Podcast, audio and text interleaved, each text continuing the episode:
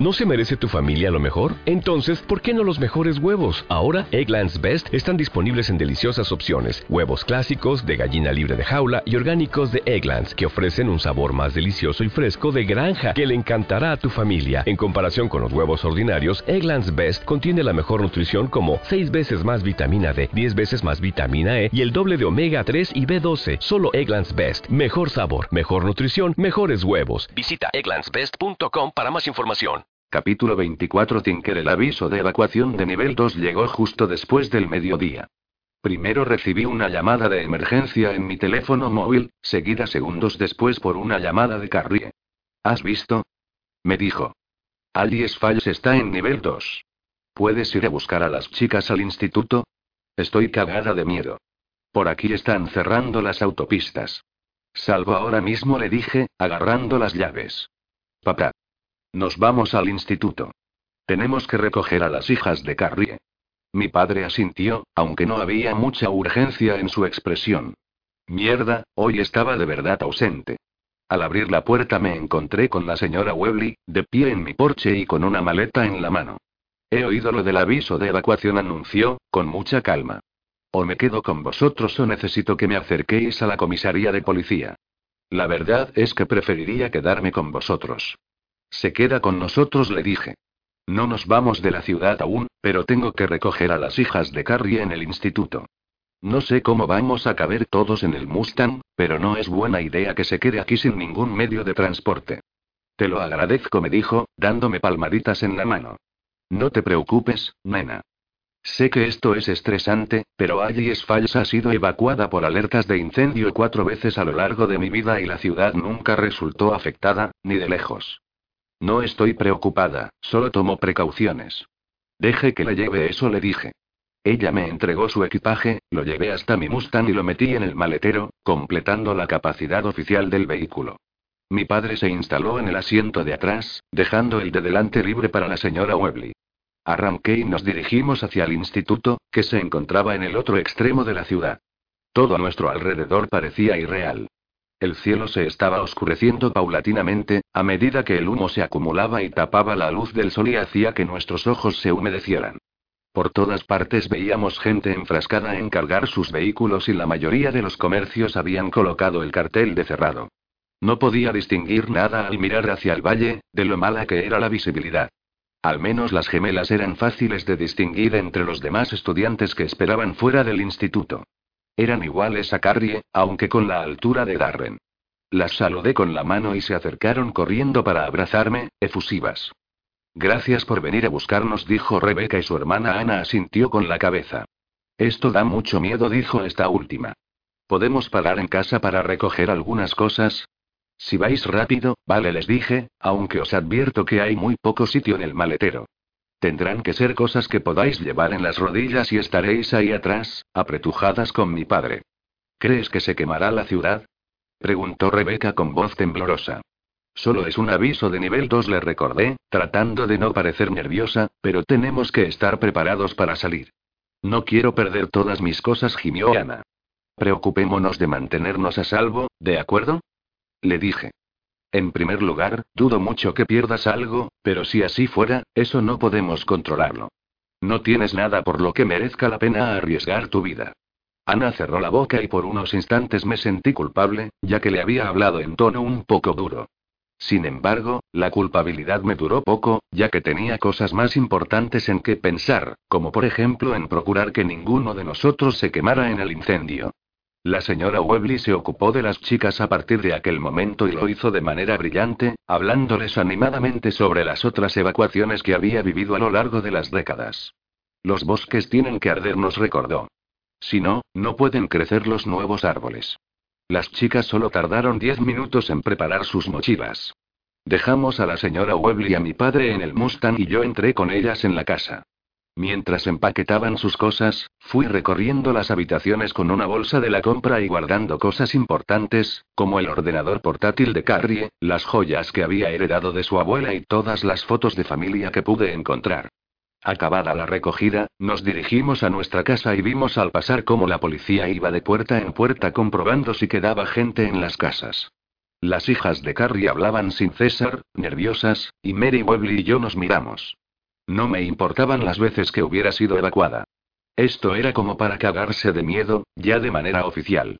Gaje el vertedero se encontraba a solo 15 kilómetros del club, pero tardamos casi media hora en llegar, porque la visibilidad era malísima. Nos detuvimos en un punto para debatir la posibilidad de volvernos atrás, pero en realidad el problema era solo el humo, ya que los incendios se encontraban en el sur. En el peor de los casos, nos estábamos alejando de la zona de peligro, aunque desde luego no me hacía ninguna gracia estar tan lejos de Tinker. Tenía que haber colgado cuando llamó Talía, pensé. Llegamos al vertedero que en realidad consistía en una serie de grandes contenedores de basura alineados en un aparcamiento muy sucio y un Teritag localizaron un lugar idóneo para esconder las motos, un viejo camino forestal que permanecía oculto de la vista detrás de los árboles. Las motos estarían al resguardo, pero a mano si hacía falta salir a escape. Teníamos todo preparado, cuando de pronto recibí un mensaje de emergencia. Aviso de evacuación de nivel 2 para Ayes Falls. Puta mierda. Punto. Talía va a tener que esperar, le dije a Pete y le mostré mi teléfono móvil. Él sacó el suyo, con gesto de duda. Yo no he recibido ningún aviso, me dijo. Yo tampoco comentó Taz, pero Hunter sacudió la cabeza. En el mío sí ha entrado, confirmó. La cobertura es mala de cojones en zonas como esta, incluso en las mejores condiciones, concluyó Pick. Si pierdes un repetidor de señal, todo es posible. Déjame llamar a Tinker para ver si está bien, le dije. Luego podemos irnos. Marqué y esperé, pero en lugar de la señal, recibí un mensaje de error que indicaba que la llamada no podía ser establecida. Joder, murmuré. No entra la llamada. Voy a intentar mandarle un mensaje, pero tengo que volver allí lo antes posible. Ella, su padre y mierda. Lo único que tiene para marcharse es el Mustang. Bebe está allí, pero él va en moto, lo cual no es bueno en estas condiciones. Si llega el aviso de nivel 3, puedo meterlos a todos en el remolque del camión. Si eso no atraviesa el incendio, nada lo hará. Sí, tienes razón, afirmó Pick. Toda esta mierda puede esperar, pero no te pongas nervioso. El nivel 2 no tiene gracia, pero no es un aviso formal de evacuación. Todo va a depender del viento, comentó Hunter, con el ceño fruncido. Creo que sopla cada vez con más fuerza. Como si hubieran oído sus palabras, las copas de los grandes pinos que bordeaban el aparcamiento empezaron a moverse de un lado a otro. Volví a marcar el número de Tinker y de nuevo recibí el mismo mensaje de error. Que me jodan y tal vez le llegaría un mensaje de texto. Lo tecleé rápidamente, lo envié y salí disparado a por mi moto. Tinker de camino al edificio de apartamentos, Carrie me llamó para avisarme de que la autopista estaba cerrada, con lo cual tendría que conducir por una carretera secundaria y le llevaría más de dos horas llegar a la ciudad si es que dicha ruta permanecía abierta. Decidimos que las gemelas se quedarían en mi casa y, si llegaba la orden de evacuación, la sacaría de la ciudad. La señora Webley condujo a mi padre y a las chicas a mi casa para que pudieran almorzar, mientras yo recorría los apartamentos. No eran pocos los inquilinos que se habían marchado ya. Sadia y su familia acababan de empaquetar sus cosas y los que quedaban allí ya tenían preparados sus medios de evacuación. Aquello era un alivio, ya que no había forma humana de meter a más gente en mi vehículo. No teníamos que irnos aún, pero el momento podía ser inminente. Regresaba a mi casa por el jardín cuando sonó el teléfono. Margarita. Hola, saludé. ¿Estáis todos bien? preguntó ella, ansiosa. Por el momento sí le respondí. Estoy esperando a que regrese Carrie. Tengo a sus hijas conmigo. El humo es realmente desagradable y alguna gente ya se está marchando. Por el momento estamos a la espera de acontecimientos. He cargado el Mustang hasta los topes. Eso está bien, dijo ella, lentamente. Un, voy a enviarte un mensaje con una dirección de Internet. Es uno de los nuevos canales, con información en directo. No te asustes, ¿vale? Acaban de anunciar una entrevista que seguramente va a interesarte. De acuerdo, respondí, pero ¿y de qué se trata? Vamos a verlo, respondió ella, con voz tensa. Llámame otra vez si necesitas hablar. Uf. Nada ominoso todo aquello, ¿verdad? Margarita cortó la llamada y, segundos después, recibí un mensaje con la dirección de un canal de noticias de Seattle. Toqué sobre el hipervínculo y me preparé, mientras se cargaba la pantalla. El vídeo comenzó y vi la imagen de Brandon en la puerta de nuestra casa. Tenía una expresión muy seria en el momento en que una reportera rubia alzó su micrófono. Soy Melissa Swartz, en directo con Brandon Graham, director de la División de Lucha contra el Crimen de la Fiscalía de King County. Señor Graham, ¿qué puede comentarnos sobre su mujer? ¿Qué sabe de su situación? La reportera se volvió hacia Brandon, con el máximo interés e implicación reflejados en su rostro. Él asintió con la cabeza, la viva imagen del marido preocupado. Tinker está con su padre en Alley's Falls, en la casa familiar, declaró. Estamos muy preocupados por su seguridad, por supuesto, ya que las autoridades acaban de lanzar un aviso de evacuación de nivel 2 para la ciudad. Creo que es importante para todos recordar que hay gente real ahí, sufriendo, incluida mi esposa. Por suerte tiene un hogar aquí, en Seattle, así que no corre peligro de perderlo todo. Muchos de nuestros amigos en la zona no tienen esa suerte. Al oír aquello noté que mi presión sanguínea empezaba a aumentar. Amigos, Brandon no tenía ningún amigo aquí. Habría venido de visita tres veces como máximo en los últimos diez años, el jodido hipócrita. Supongo que habrá sido muy duro asistir a todos estos acontecimientos desde lejos, a través de los medios, dijo la periodista. ¿Tiene planeado viajar a la zona? Las autoridades nos han pedido que nos mantengamos a distancia, contestó Brandon, suspirando y sacudiendo la cabeza. Muchas vías están cerradas y las que permanecen abiertas están reservadas para los evacuados y para los servicios de emergencia. ¿Ha mantenido contacto con Tinker en estos últimos días? preguntó la reportera. ¿Le ha descrito la situación en la ciudad? Estamos en estrecho contacto, respondió él. Reconozco que, como marido, lo que realmente deseo es ir a reunirme con ella. Sin embargo, como responsable público, entiendo la importancia de que todos trabajemos juntos. Estamos ante un estado de emergencia y la mejor manera en la que los residentes de King County pueden ayudar es ofreciendo refugio y donaciones para los damnificados. Por mi parte, espero que la casa familiar de Tinker no se vea afectada por los incendios, ya que para ella sería un golpe muy duro.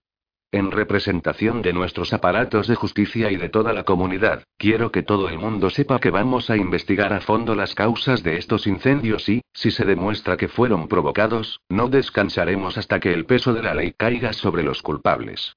Melissa asintió con expresión grave, antes de devolver la conexión al estudio principal. Llegado este punto, interrumpí la transmisión y respiré hondo, intentando tranquilizarme. Sin embargo, el aire estaba tan cargado de humo que lo único que conseguí fue un ataque de tos de campeonato. ¿Cómo se atrevía? Maldito gilipollas, murmuré mientras entraba en la cocina y buscaba en mis contactos el número de Brandon. Lo marqué. Tinker. Saludó. ¿Estás bien, querida? Aún estás ahí con la periodista, ¿verdad? Le dije. Sí, respondió él, con precaución. Estábamos muy preocupados por ti. Ven a casa con tu padre en cuanto puedas, ¿de acuerdo? Solo me sentiré bien cuando hayas abandonado la ciudad. Esa no es mi casa y tú eres el último hombre del mundo al que recurriría, repliqué y pude sentir que su mano tapaba el altavoz del teléfono, mientras le pedía a la periodista que le disculpara. No es el momento para esto, Tinker me dijo al cabo de unos instantes. Déjate de melodramas. Si quieres ayudarme, envía los documentos financieros a mi abogado, le respondí. ¿O es que hay algún problema? A ver qué te parece esto. Tú dejas que yo me preocupe de mi evacuación y tú te preocupas de si tu documentación está en condiciones de pasar una auditoría legal. Me han llegado rumores bastante feos en los últimos tiempos. ¿Hay algo que quieras decirme? Silencio. Por supuesto, aquello era demasiado bueno como para que durase. Brandon siempre sabía aterrizar de pie. No sé de qué estás hablando, pero podemos ocuparnos de ello más tarde, me dijo. Te quiero. Te necesito. Ven a casa para que podamos seguir adelante con nuestras vidas. ¿Cuántas veces tengo que repetir algo para que me escuches? Le pregunté. Brandon, hay incendios por todas partes. La gente corre peligro de perder sus casas y todo lo que tú ves es una ocasión para hacerte publicidad. Es repugnante. Tú eres repugnante. ¿Y esa mierda de llevar a los culpables ante la justicia? Pero si ninguno de los incendios está siquiera cerca de tu jurisdicción. Tinker, no me importa la publicidad, repuso, con voz paternal. Tú crees que todo tiene que ver con la campaña, pero no es así. La verdad es que te quiero de vuelta en mi vida. ¿De verdad estás loco por mí hasta ese punto? Le pregunté. ¿Quieres que regrese? Déjame adivinar, me amas incondicionalmente y todo van a ser flores y delicadezas si vuelvo a casa, ¿correcto? Las cosas van a ser diferentes, aseguró, en voz baja. Te lo prometo. Por supuesto, mi amor es incondicional. Siempre lo ha sido. Mentiroso. Había llegado el momento de ponerlo en evidencia. De acuerdo, Brandon, voy a hacerte una oferta, le dije. ¿De verdad? Respondió, con voz ansiosa. No lo lamentarás, Tinker. Somos la pareja perfecta y lo sabes.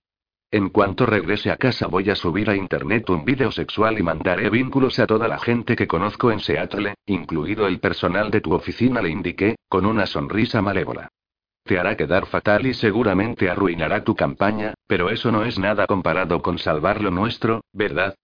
Brandon no respondió y yo reí, saboreando el momento. ¿Has grabado un vídeo sexual en el que salimos tú y yo? inquirió por fin.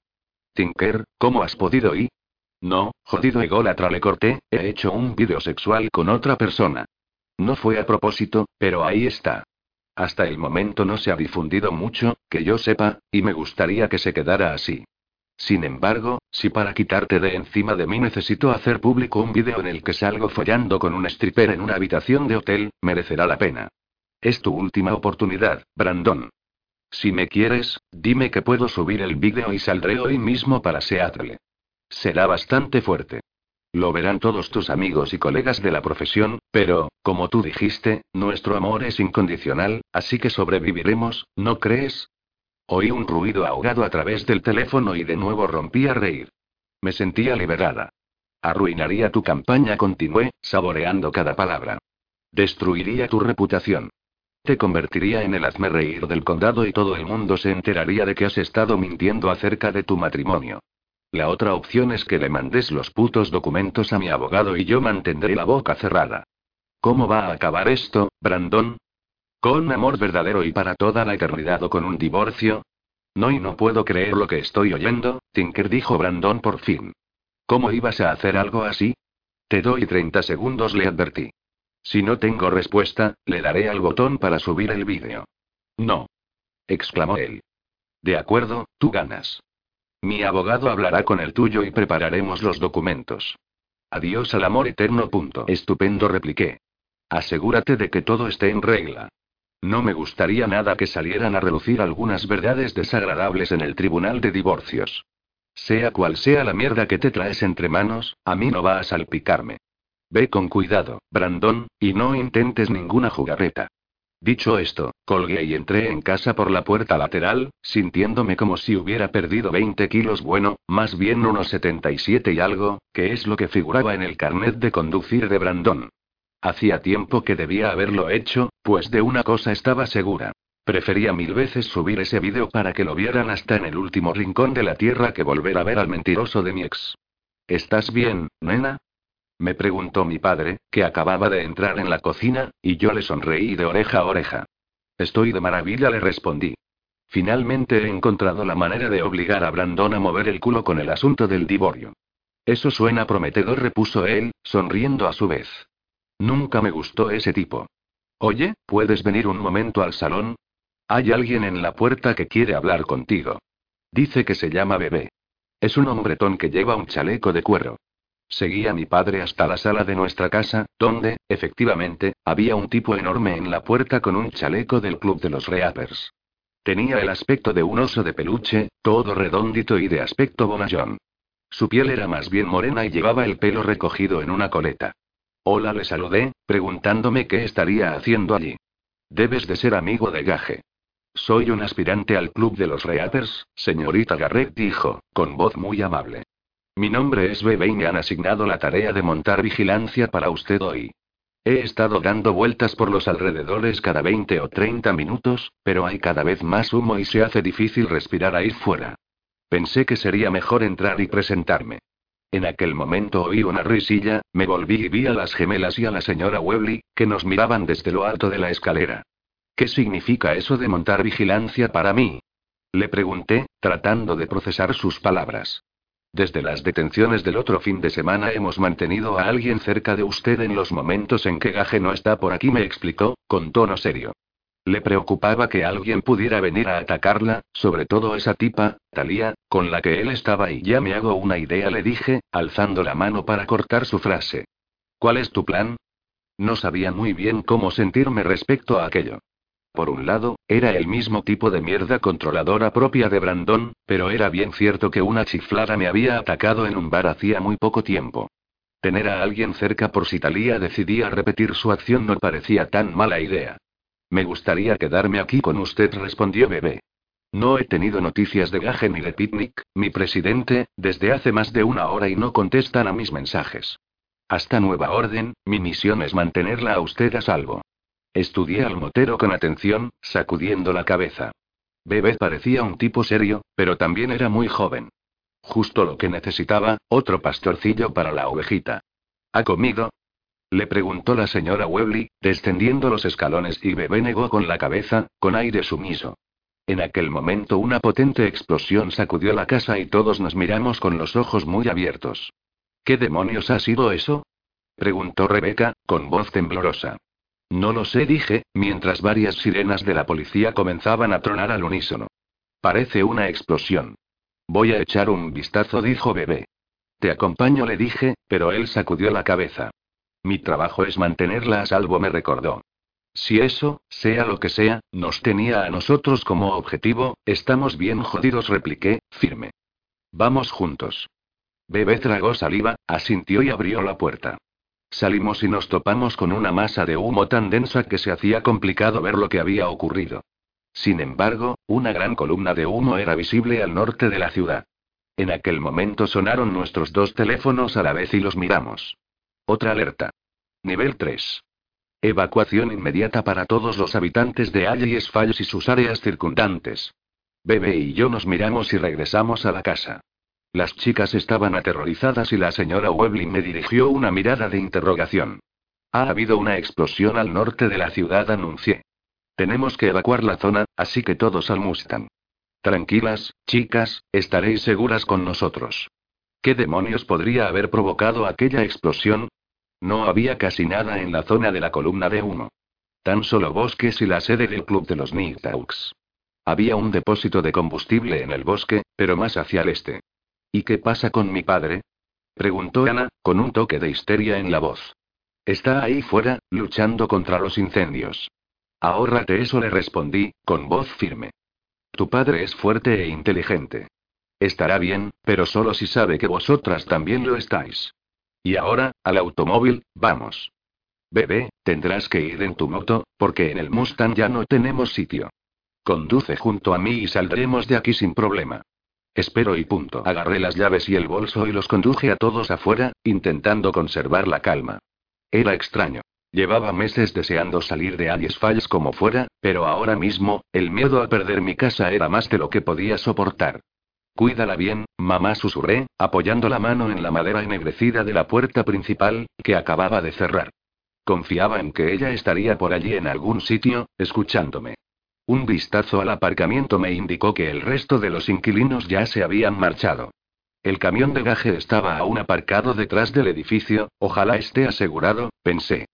Marqué su número en mi teléfono móvil, pero la llamada no entró, así que le mandé un mensaje de texto. Acto seguido, me subí al Mustang y tomé el volante. ¿Todos preparados? Pregunté. Vámonos, respondió la señora Webley. A ver si encontramos un poco de aire fresco. Metí la llave para arrancar. Giré. Nada. Fruncí el ceño y repetí la operación. Mismo resultado. ¿Te estás quedando conmigo? Dije, golpeando el volante, como si hablara con el automóvil. Ni en broma. No, no, esto no puede estar pasando. Parece que se te ha agotado la batería, comentó mi padre. Esta tarde paso por la tienda de repuestos y te compro una. Eso ahora es imposible, Tom le dijo la señora Webley. Tinker, ¿cuál es nuestro plan B? No contesté, porque no tenía ni idea. Gage nos encontrábamos a algo más de un kilómetro y medio de Alice Falls cuando oímos la explosión, que sacudió los árboles y envió su eco a través del valle. Un instante después, vimos la columna de humo que subía hacia el cielo. Pete nos hizo una señal con la mano y nos detuvimos en el arcén de la autopista. Joder, dijo Taz, con tono sombrío. ¿Qué ha podido ser eso? Nada bueno, respondió Pick. Voy a llamar a bebé. Gaje, tú llama a Tinker. Ya me había adelantado, jefe, respondí, con el teléfono pegado a la oreja. Esta vez no hubo tono. Salió directamente la voz que decía que la llamada no podía establecerse. Mierda, murmuré y envié un mensaje, esperando que le llegase. No puedo contactar con Bebe Indicopic, pero debe de estar con Tinker ahora mismo y ya no estamos lejos. A mí tampoco me entra la llamada, respondí, arrancando la moto. Voy hacia su casa. Te sigo, dijo Pic. Nosotros también se sumó un Ter y Taza sintió. Salimos disparados y enseguida llegamos a la zona donde se encontraba la sede del club, aunque no pensaba detenerme allí. El humo se hacía cada vez más denso y de pronto vi llamas en las copas de los árboles del lado oeste de la autopista. Joder, punto. El calor nos llegaba en potentes oleadas y las llamas crecían sin parar, pasando de un árbol a otro. Entonces me di cuenta de lo grave de la situación. Si alguno de aquellos árboles caía sobre la autopista, estaríamos bien jodidos. Reduje la marcha, tomé un desvío y llegué hasta la sede de los Newtown Raiders, que se encontraba totalmente envuelta por las llamas. Mierda y más mierda. Punto. Había fuego por todas partes y la mitad de la vía de acceso se encontraba bloqueada por un enorme trozo del tejado del edificio. La explosión se había producido en el club. ¿Qué demonios había pasado? No es que importara mucho, pensé mientras ralentizaba la marcha para bordear el fragmento de tejado. Fuera lo que fuera lo que había provocado la explosión, la ciudad estaba condenada, a menos que se produjera un milagro. Fuego en el sur y, ahora, esto en el norte. Pasamos junto a la destruida sede del club, evitando los escombros, y aceleré de nuevo. Estábamos a poco más de un kilómetro de la ciudad ahora. Un vehículo de la policía pasó junto a nosotros en dirección opuesta, con la sirena aullando. Rogué para mis adentros que los bomberos vinieran detrás. Si no era así, más le valía frenar y dar la vuelta. Tinker, tenemos que bajarnos, a ver si conseguimos arrancarlo empujando, dije y luego miré atrás por la ventanilla. A menos que, oye, bebé, ¿puedes arrancar un automóvil utilizando tu moto? Pronto lo averiguaremos, comentó la señora Webley con tono lúgubre. Yo asentí, tensa, y descendí del Mustang para acercarme a Bebé, que estaba sentado en su moto, a unos metros por detrás de nosotros. No arranca, le dije. ¿Crees que podemos conseguirlo con tu moto? El hombretón con pinta de Osefno frunció el ceño y miró hacia su moto. No lo sé, admitió. Podemos intentarlo. Tengo cables en el maletero. Tenemos que salir zumbando, le urgí, con un nudo en el estómago. Miré alrededor y vi en la distancia que otro automóvil se alejaba del barrio, pero la mayoría de las casas parecían vacías. Vamos a intentarlo, dijo Bebé. Voy a colocarme delante. Si arranca, conduce sin parar, pase lo que pase. Dos minutos después, el capó del automóvil estaba abierto y los cables conectados a la batería. Bebé arrancó la moto. Me senté de nuevo en mi asiento, recé por lo bajo, metí la llave y la giré. Nada. Estamos jodidos, susurró Ana y alcé la cabeza. No hables así, le dije, estoy segura de que la policía pasará pronto, con un megáfono o algo. No todo el mundo tiene teléfonos móviles para recibir las alertas. Escuchad, oigo sirenas. Vamos a empezar por llamar al 911. Ellos encontrarán la manera de sacarnos de aquí. Salí del automóvil, mientras Bebe desconectaba los cables de la batería. Lo siento, me dijo. Es una chulada de vehículo, pero vas a tener que dejarlo aquí. La ley de Murphy repuse y saqué mi teléfono. En aquel momento, el rugido de varias motos llenó el aire y, al mirar, vimos a Gaje y a otros tres moteros que doblaban la esquina hacia nosotros.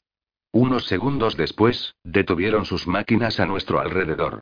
Sentí un fuerte deseo de lanzarme al cuello de gaje, pero no había tiempo. ¿Por qué demonios no habéis evacuado ya la zona? Fueron sus primeras palabras. El Mustang no arranca, respondí, seca y concisa. Entonces mi teléfono volvió a zumbar y, al mirar, encontré otro aviso de emergencia.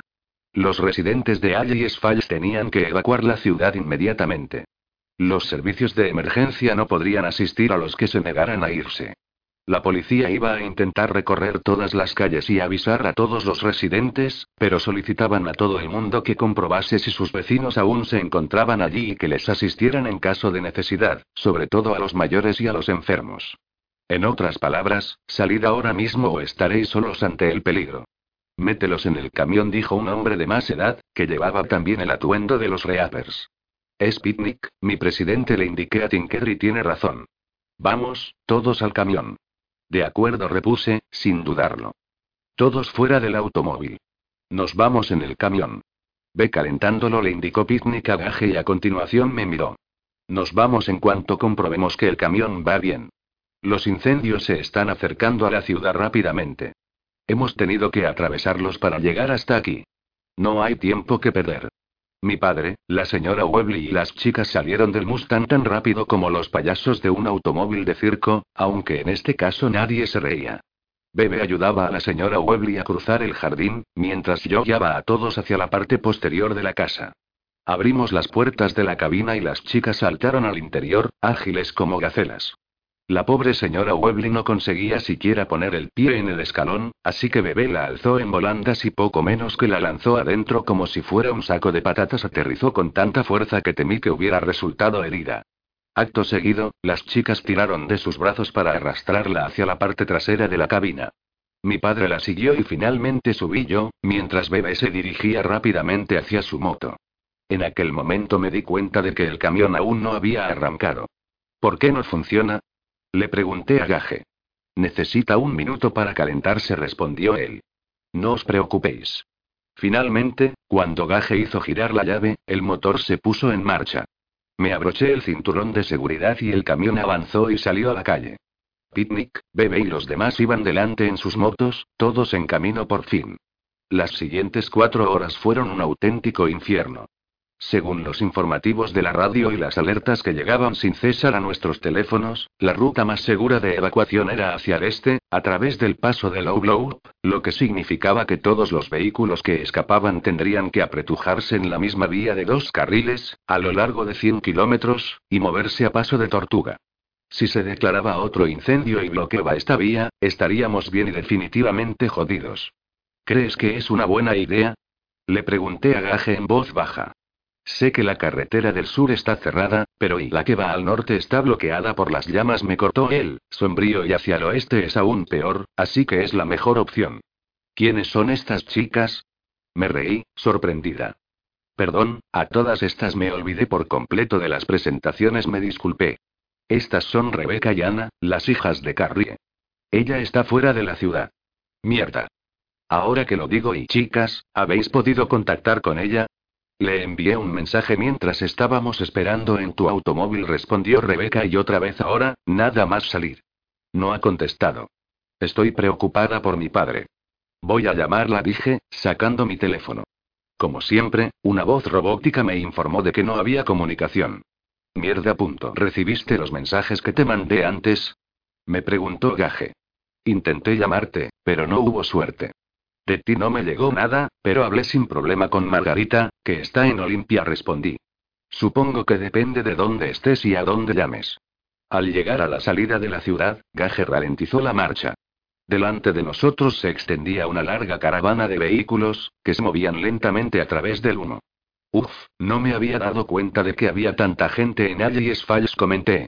Ni yo tampoco, dijo Ana. ¿No nos quedaremos aquí atascados y nos quemaremos? No respondió Gage, firme. ¿Y tus amigos que van en las motos? inquirió la muchacha. ¿Estarán a salvo? Ellos no tienen la protección de una cabina, pero pueden avanzar mucho más rápido que nosotros, contestó Gage. Irán por el arcén de la carretera. El mayor peligro es que algún imbécil les embista con su automóvil, al no verles por el humo. De pronto recordé algo. Gage, tu moto, y le dije. ¿Qué le pasa? preguntó. La hemos dejado atrás, le dije y él me lanzó una tensa y rápida mirada. Por supuesto que la hemos dejado, repuso. No es más que una moto, Tinker. El mundo está lleno de ellas. Tú has dejado allí tu casa y tu automóvil. Lo único que me importa ahora es sacaros de aquí con vida. Lancé una breve carcajada, porque era evidente que tenía razón. Mi Mustang también se había quedado allí, pero era agradable pensar que se preocupaba más por mí que por su moto. Mientras ascendíamos lentamente hacia la cresta que bordea la ciudad, pude ver enormes llamas que avanzaban envolviendo los árboles de la zona norte. También localicé allá abajo varios automóviles patrulla que circulaban por las calles con los faros encendidos, para poder ver algo en medio del humo y, entre ellos, un solitario camión de bomberos.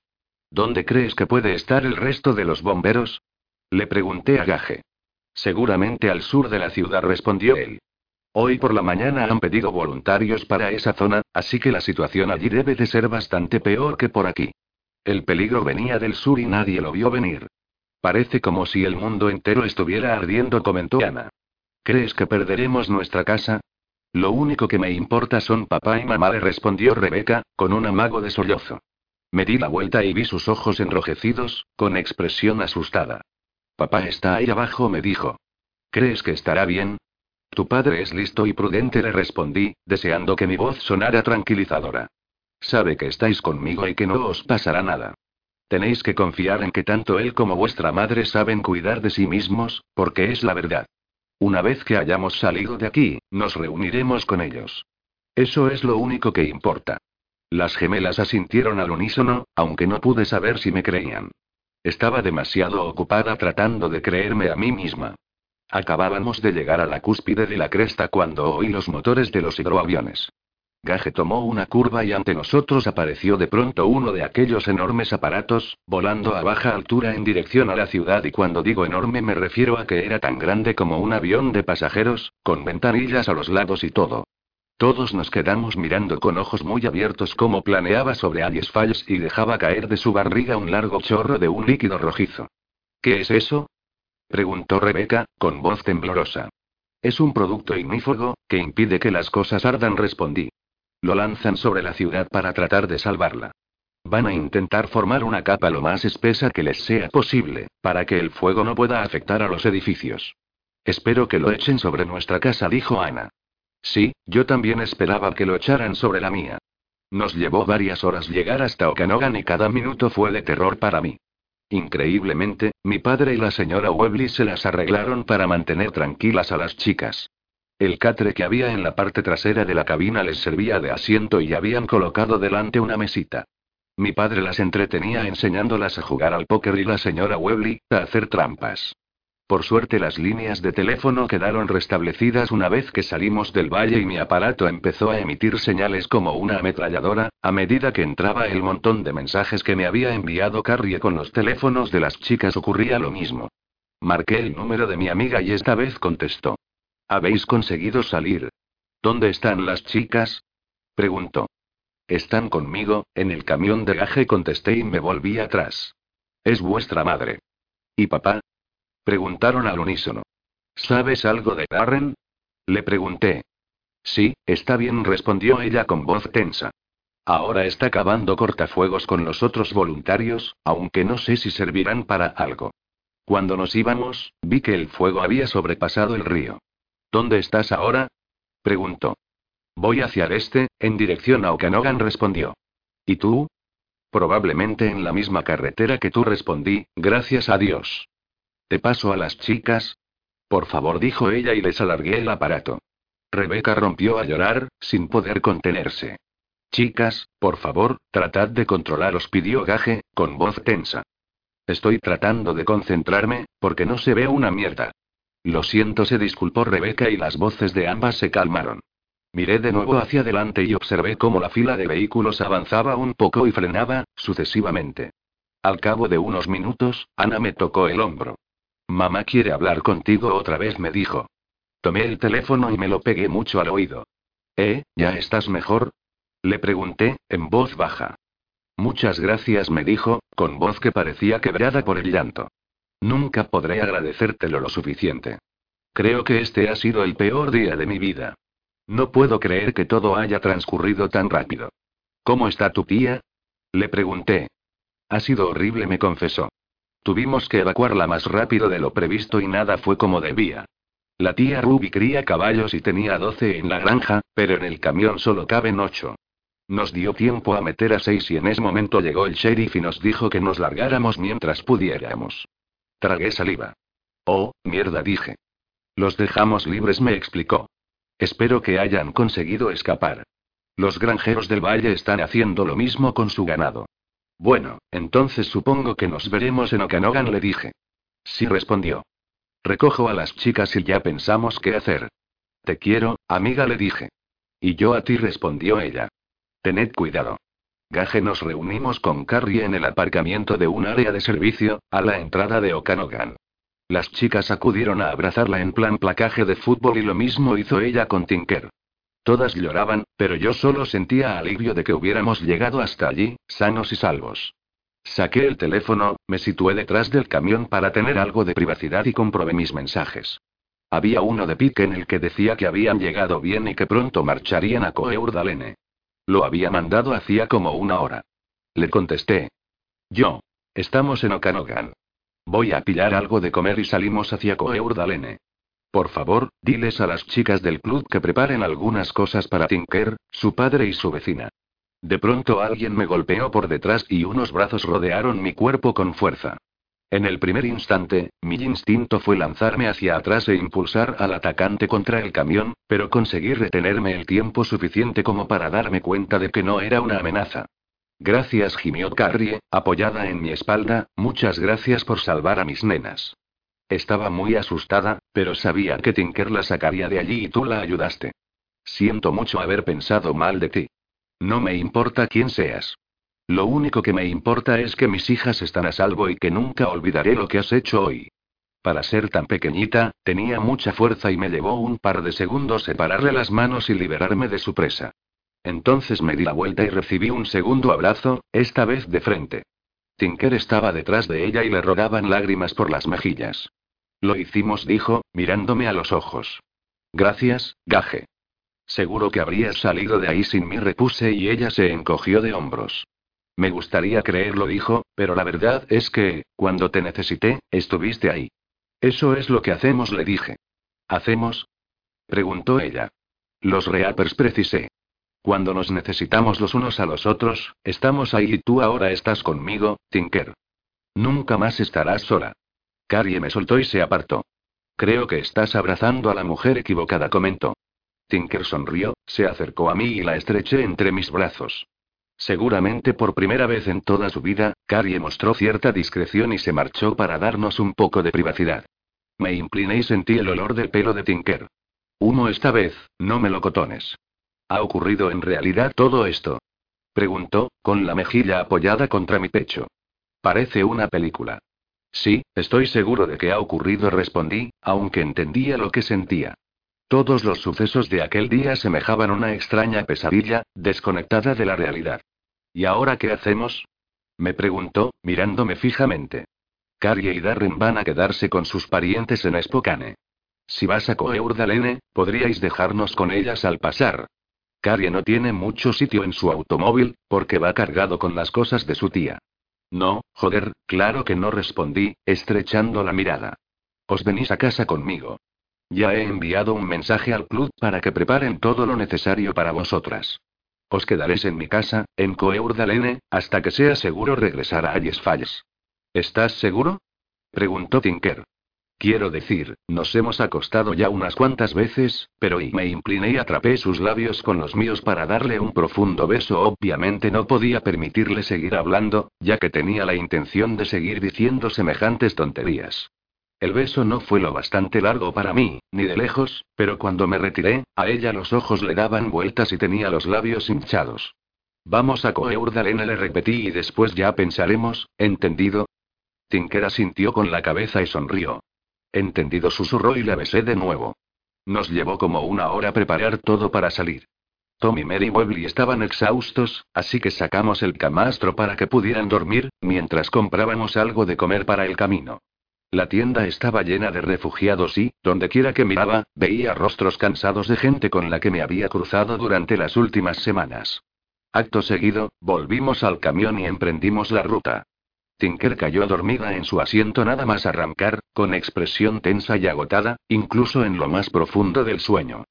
Joder, pensé mientras observaba cómo las rayas amarillas de la carretera desaparecían bajo el camión al avanzar. Aquel vehículo era como un tanque. Iba a echar de menos mi moto, no cabía duda y aunque tampoco cabía la duda de que a Tinker la habría echado de menos mucho más.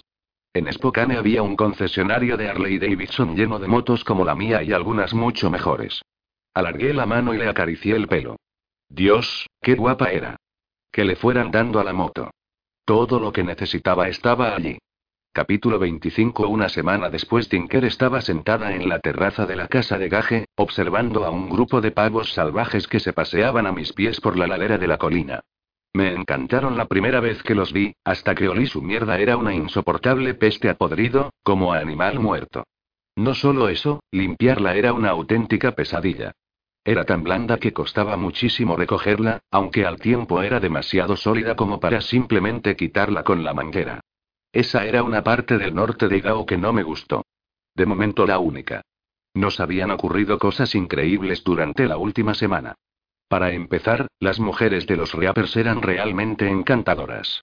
No sé qué había esperado, seguramente versiones más crecidas de Thalía o de Sadie, pero aquellas mujeres formaban una sólida hermandad que me acogió como una manta protectora.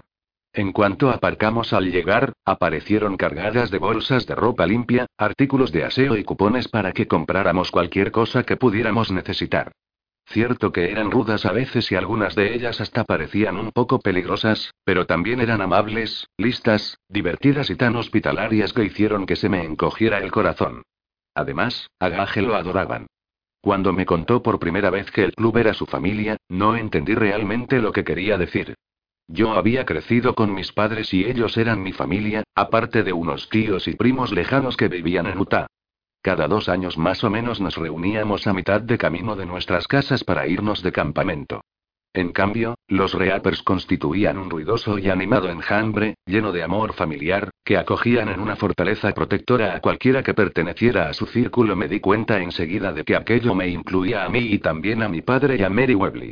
Tal vez fueran así de simpáticos en su vida normal, o tal vez los desastres naturales sacaban lo mejor de muchas personas. Fuera lo que fuese, nunca había sido recibida con tanto calor y atención en toda mi vida.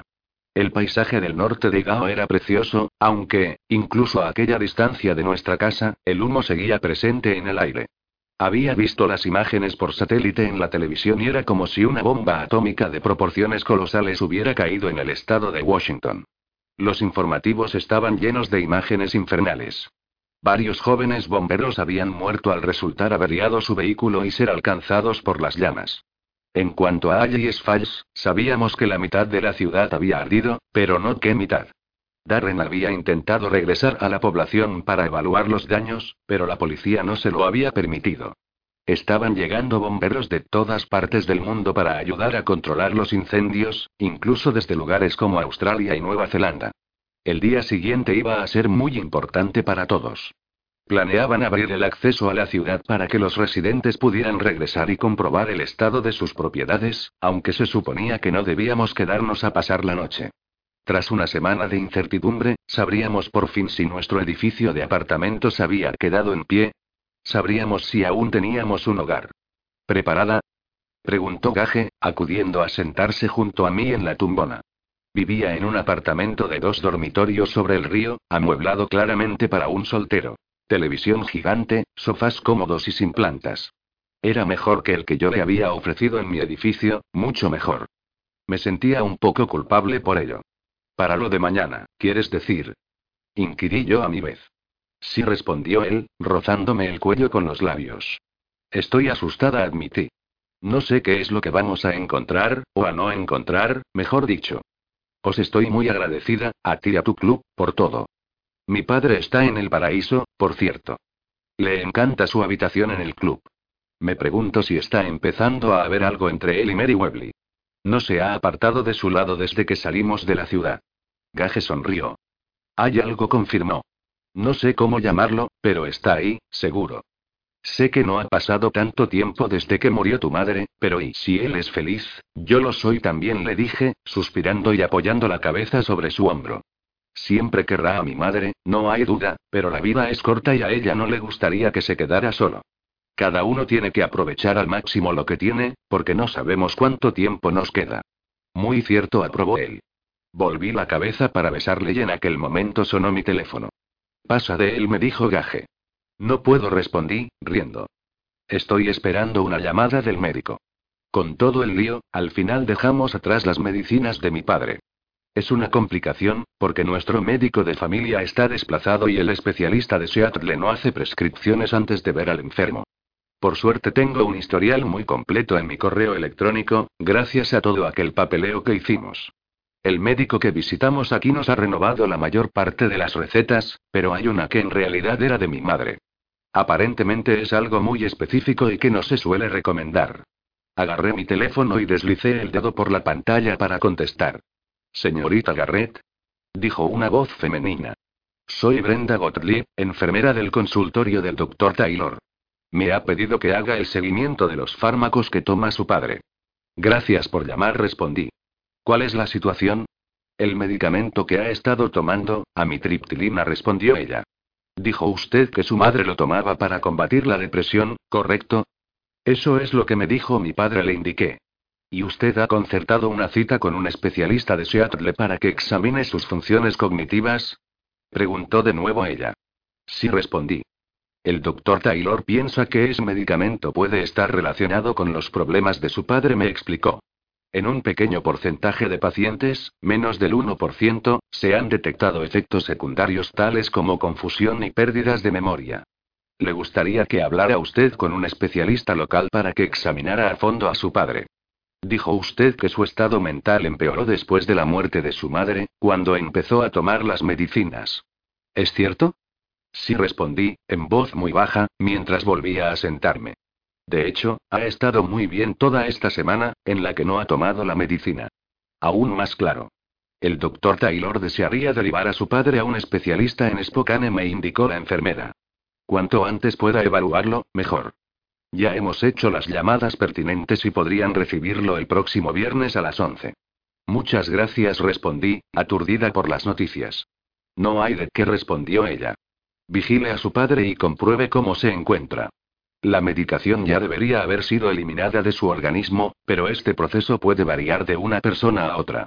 Si va mejorando, el doctor debe saberlo, ya que esos fármacos podrían haber provocado muchos de los síntomas que le han detectado. Gracias, repetí, como perdida en una nube, mientras la enfermera se despedía. ¿Estás bien?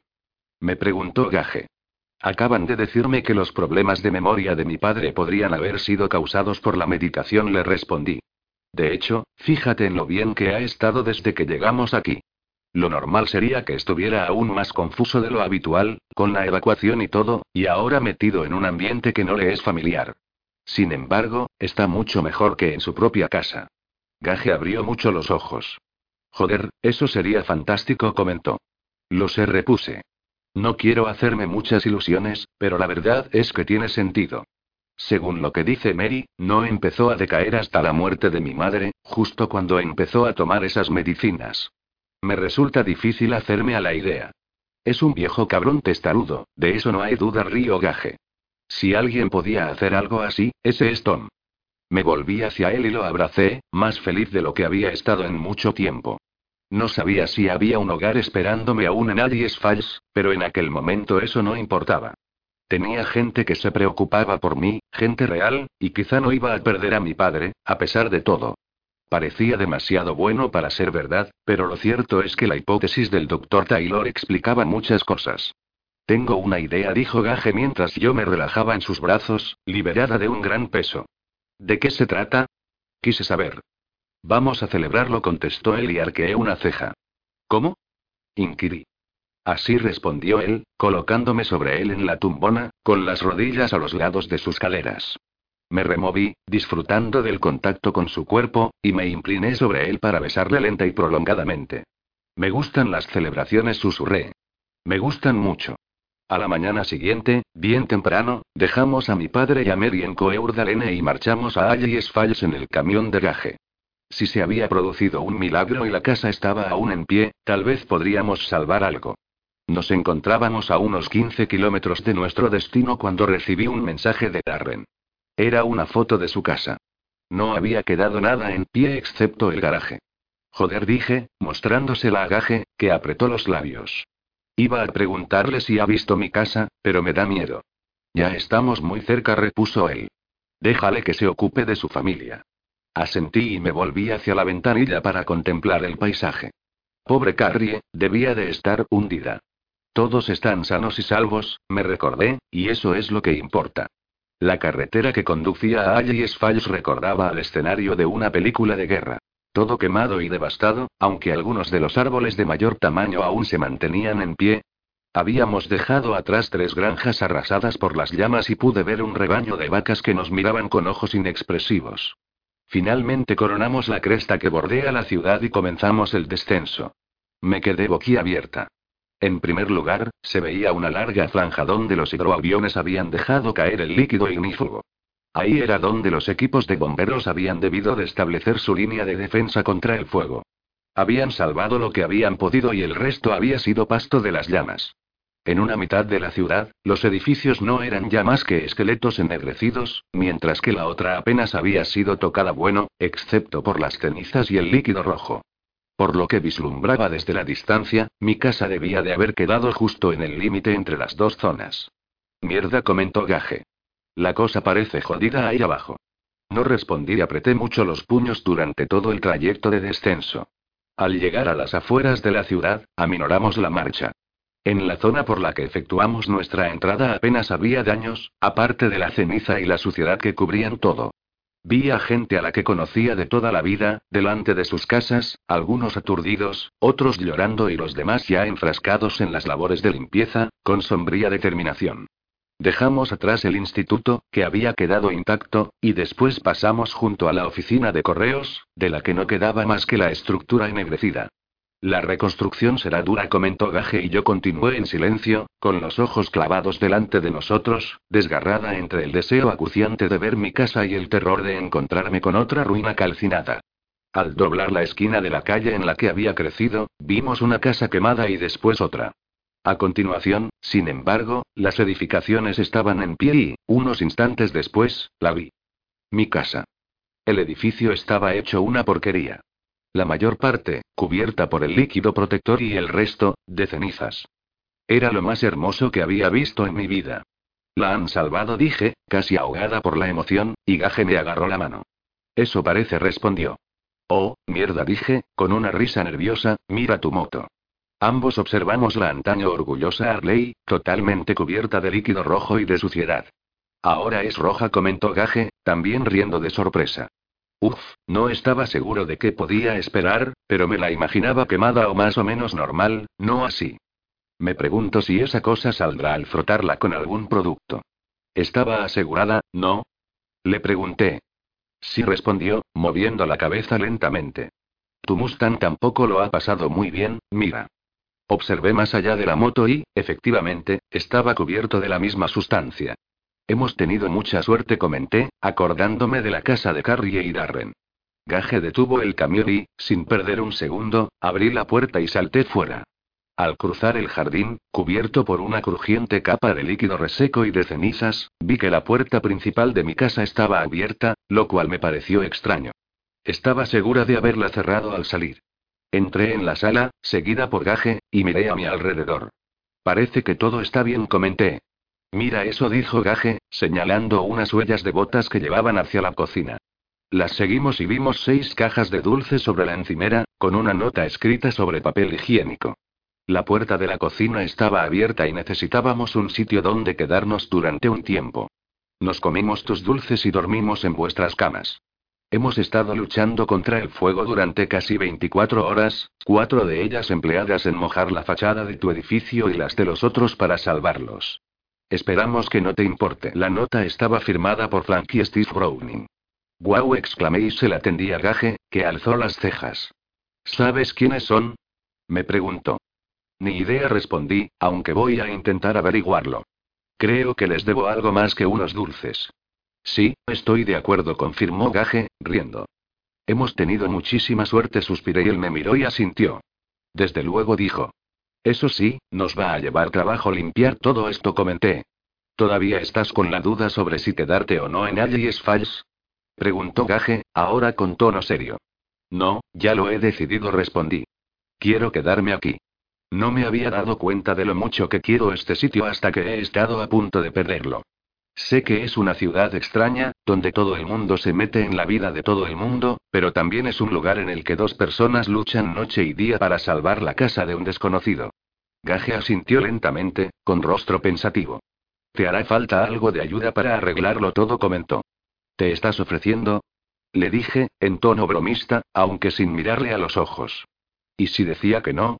Tal vez respondió, serio, pero no en el mismo apartamento. Me gustaría algo más cómodo, ya sabes, con espacio para estirarme. Una casa tal vez. Podrías quedarte aquí, conmigo le propuse. ¿Y tu padre? dijo él.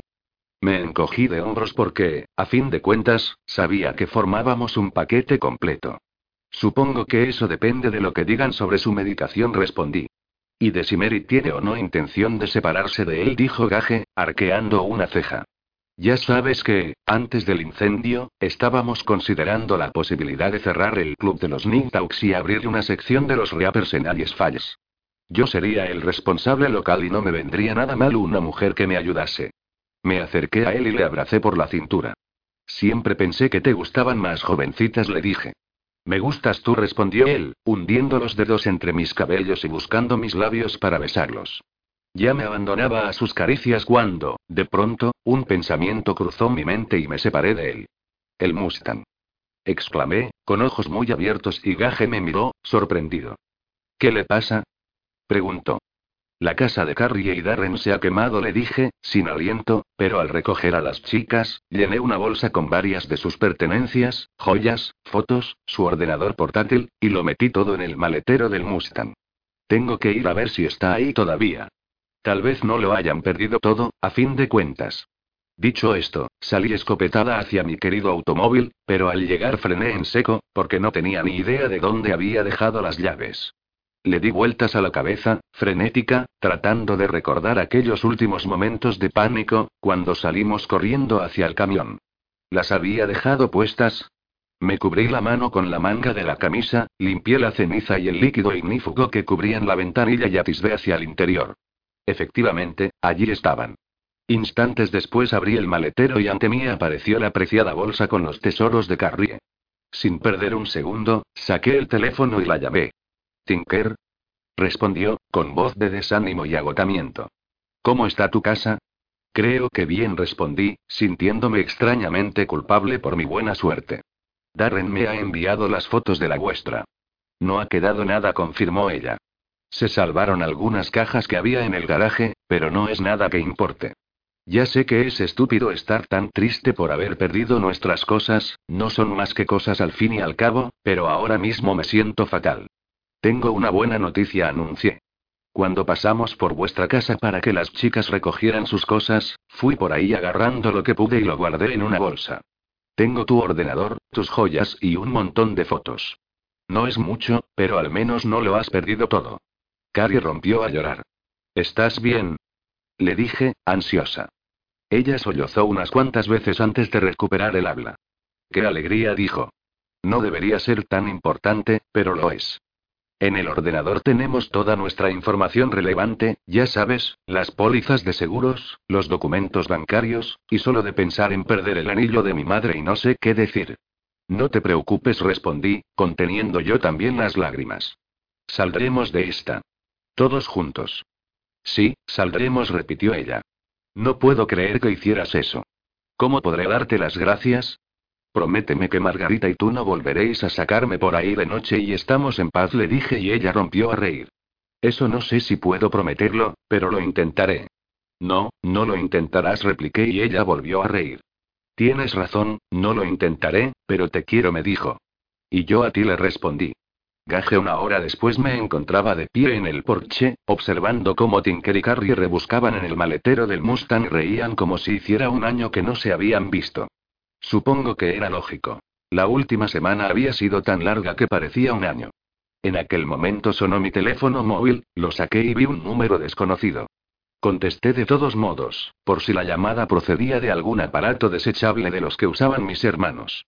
Hola, Gaje dijo la voz de Thalía. Tengo que decir que me gustaba más Cooper. ¿Me echas de menos? No le respondí, seco. Ya veo que has vuelto a la ciudad, prosiguió ella. Qué pena lo del edificio de tu novia. Esperaba que se hubiera quemado con los demás, pero no todo sale siempre al 100%, ¿verdad?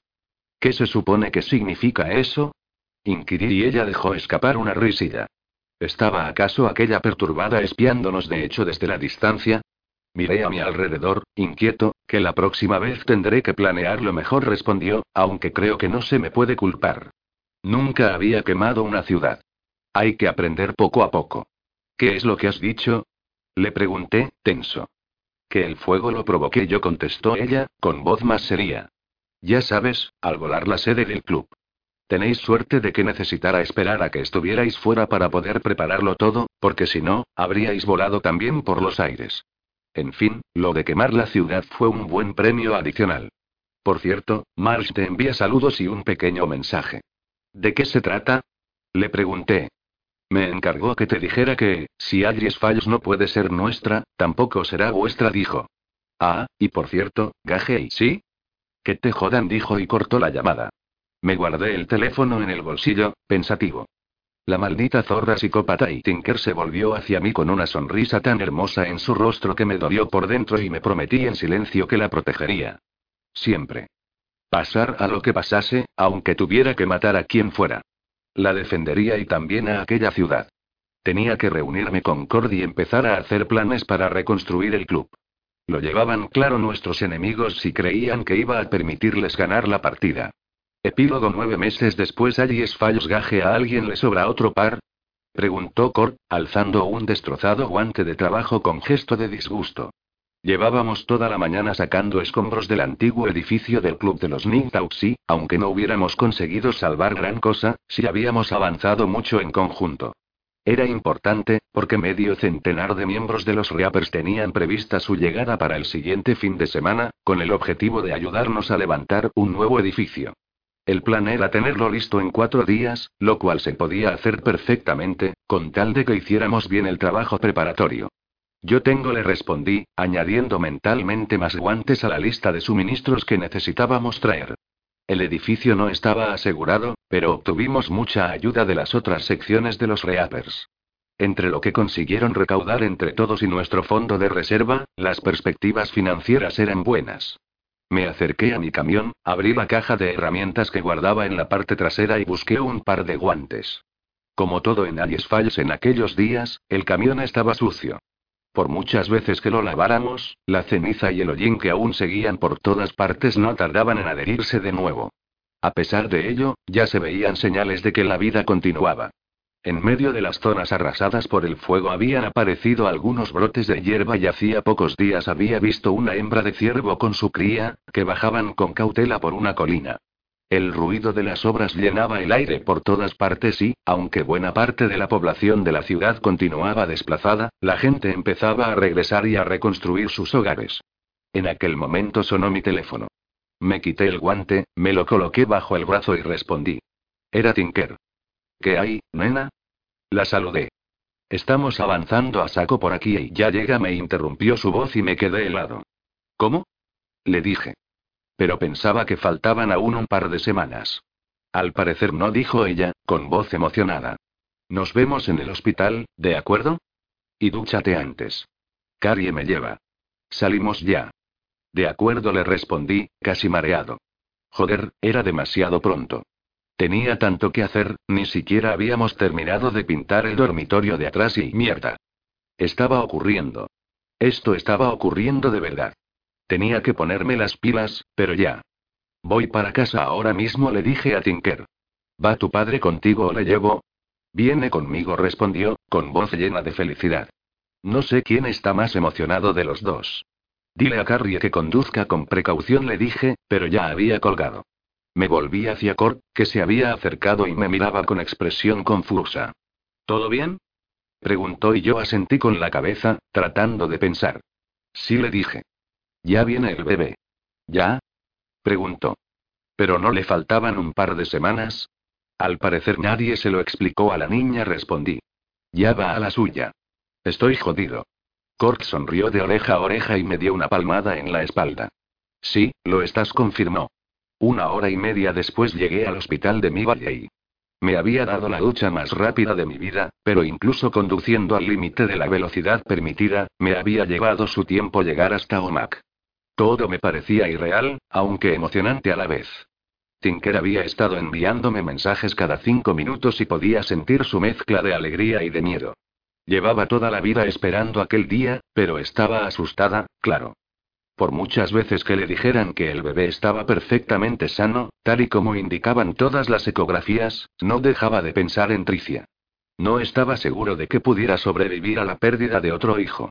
Tom Garrett me esperaba en el vestíbulo del hospital y me condujo hacia el área de maternidad, con una gran sonrisa en el rostro.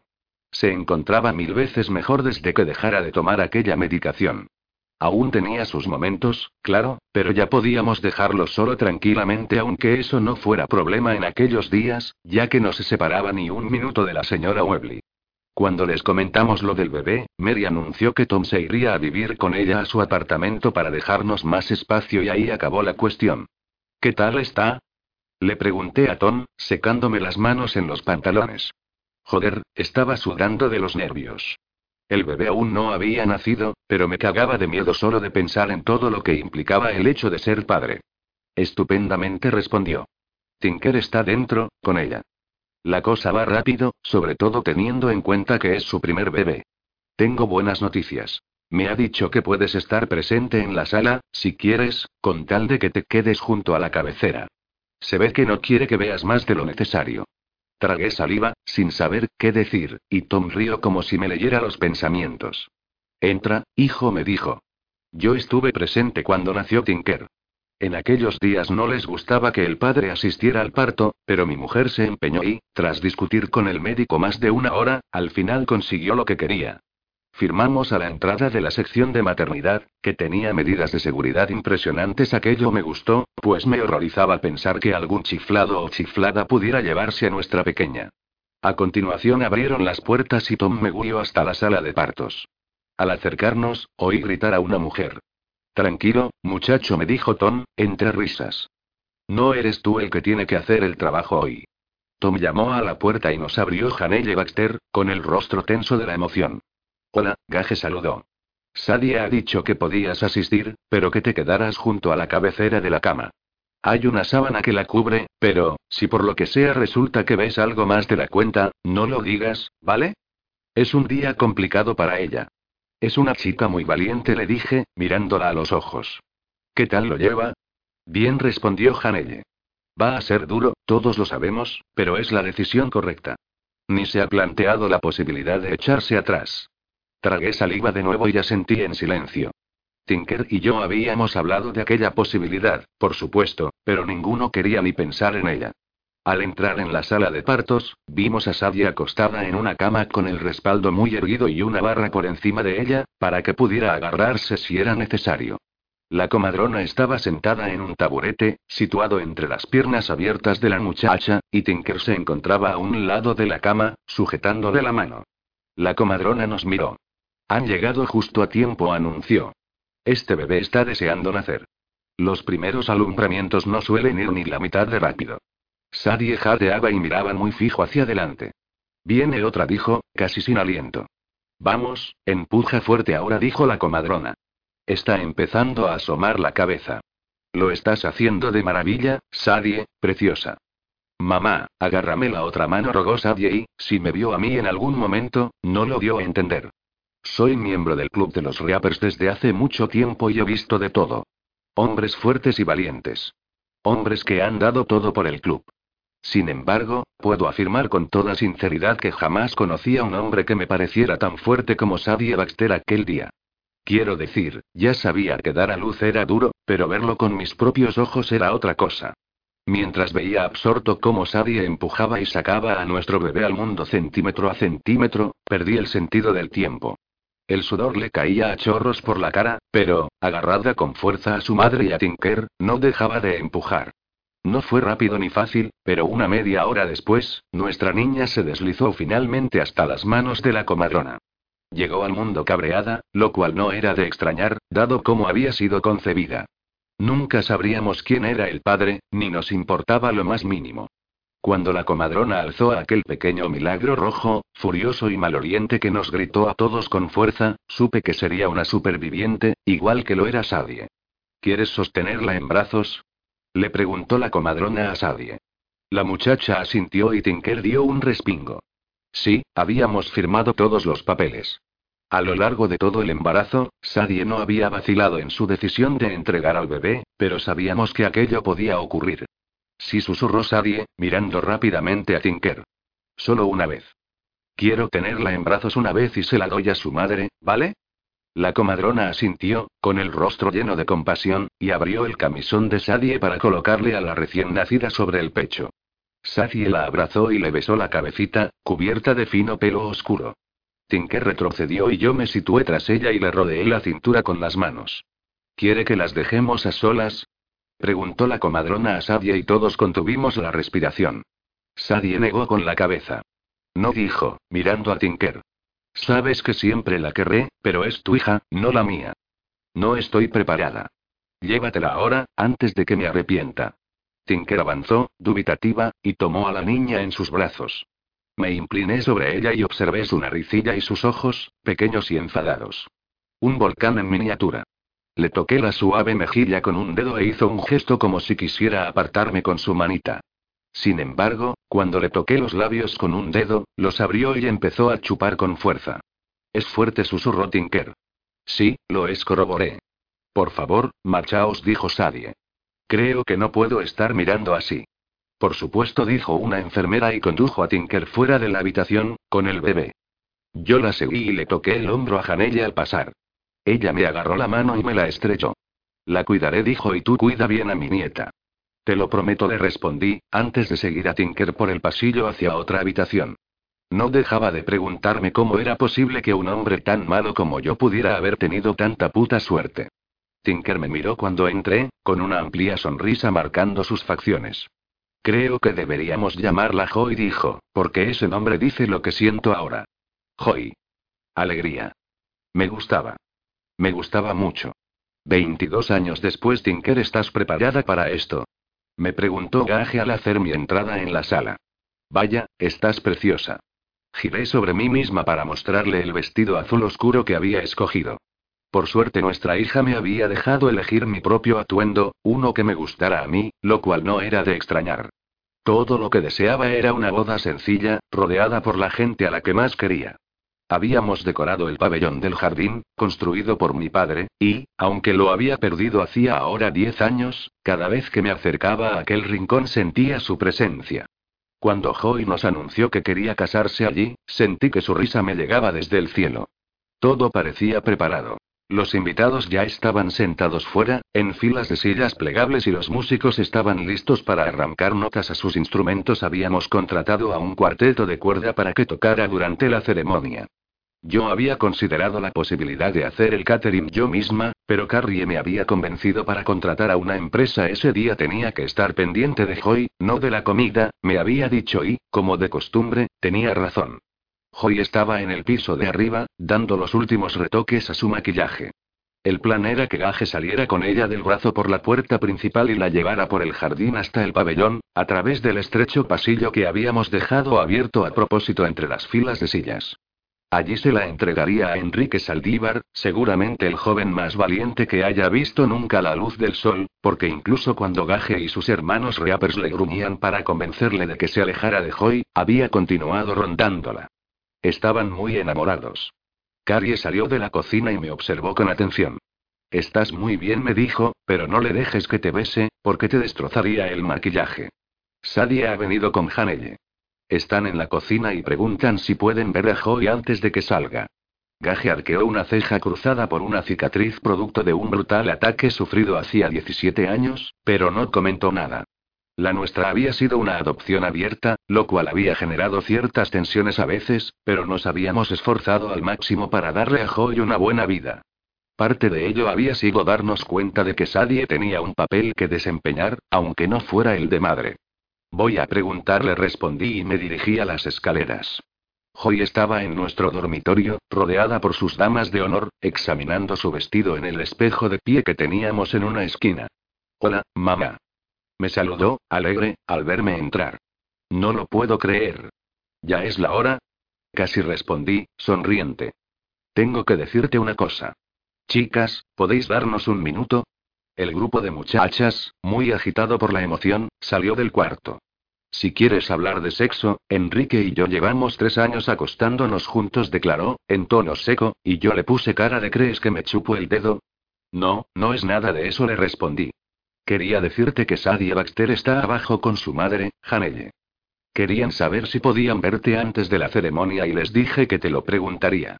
Joy se quedó pensativa y me miró fijamente. Tú sabes que eres mi madre, ¿verdad? Me dijo. Por supuesto le respondí, sonriente y también sé que ella te dio a luz y que te quiere, pero es el día de tu boda y tienes que tomar tus propias decisiones. Tú solo dime qué es lo que quieres y yo se lo transmito.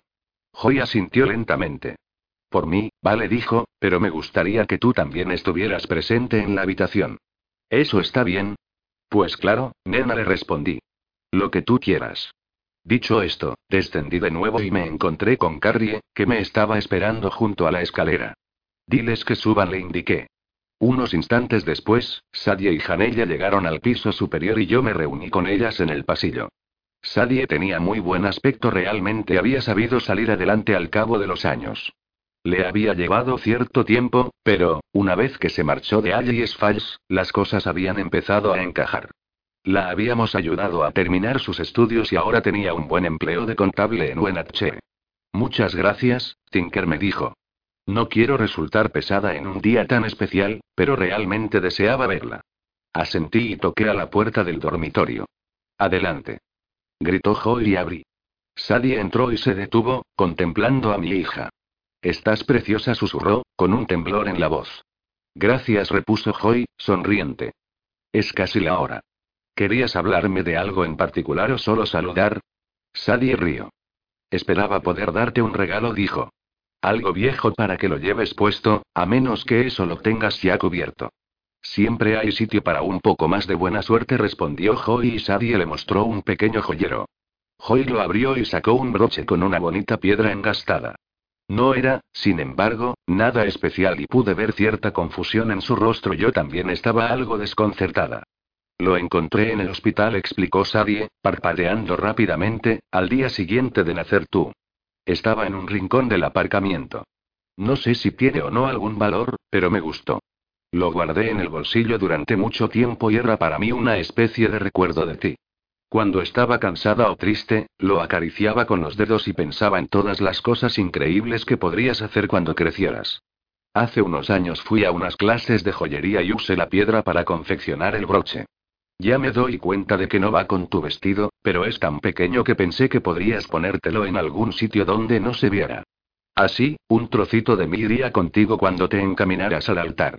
No eres mi hija, pero siempre te he querido y te seguiré queriendo. Los ojos de Sadie se llenaron de lágrimas y Joy me miró.